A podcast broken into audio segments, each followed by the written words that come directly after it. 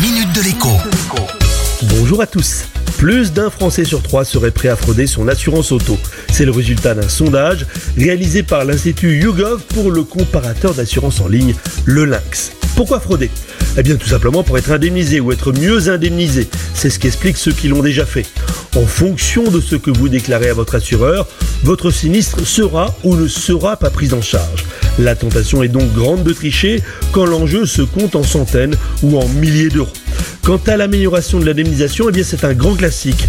En cas de carton, on fait prendre en charge des dégâts qui étaient déjà présents sur le véhicule à l'assurance. Attention cependant, à partir d'un certain montant, l'assurance fera appel à un expert et lui ne se laissera pas facilement berner. Si la fraude à l'assurance est détectée, les conséquences peuvent être assez graves. D'abord, bien sûr, l'assurance va résilier le contrat, ce qui rend très difficile par la suite la souscription chez un autre assureur. Ensuite, eh bien, s'il porte plainte, c'est un délit pénal puni par de la prison et par une grosse amende. Maintenant, on peut aussi optimiser ses chances sans pour autant frauder. Pour cela, il suffit de vraiment bien préparer son dossier.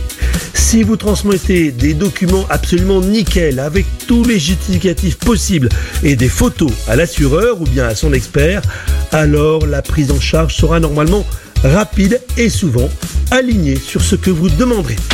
La minute de l'écho avec Jean-Baptiste Giraud sur radioscoop.com et application mobile Radioscoop.